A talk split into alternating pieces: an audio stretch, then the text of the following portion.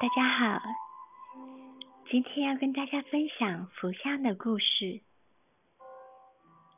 像在古代中国，都是南方邻国进贡的礼品。皇家圈养的象，有重大典礼时用来显示威仪。在泰国，象是国家的象征。泰国有很多的府地，它的府镇都有象的图腾。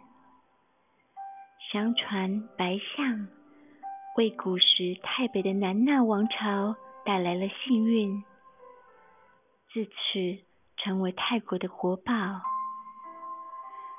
泰国皇室勋章最高等级的是皇家白象勋章。蝙蝠。又名直墨，是一手目动物的通称，是哺乳类动物中仅次于啮齿目动物的第二大类族群，现生种高达了九百六十二种，是哺乳动物中唯一具有飞行能力的类群。除了极地和大洋中的一些岛屿外，分布于全世界呢。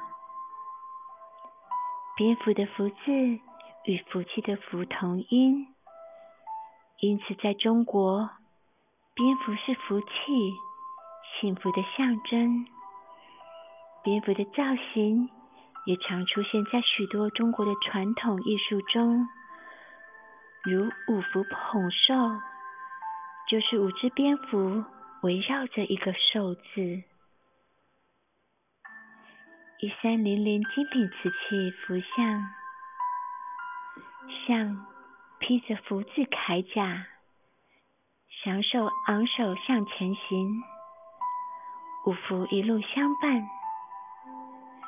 原创性相当高的福像作品，细致的创作让视觉性感到非常的丰富。福像好似乘着流动的风。虽稳重如山，却也步履轻盈。以上是今天跟大家分享的作品，希望您会喜欢。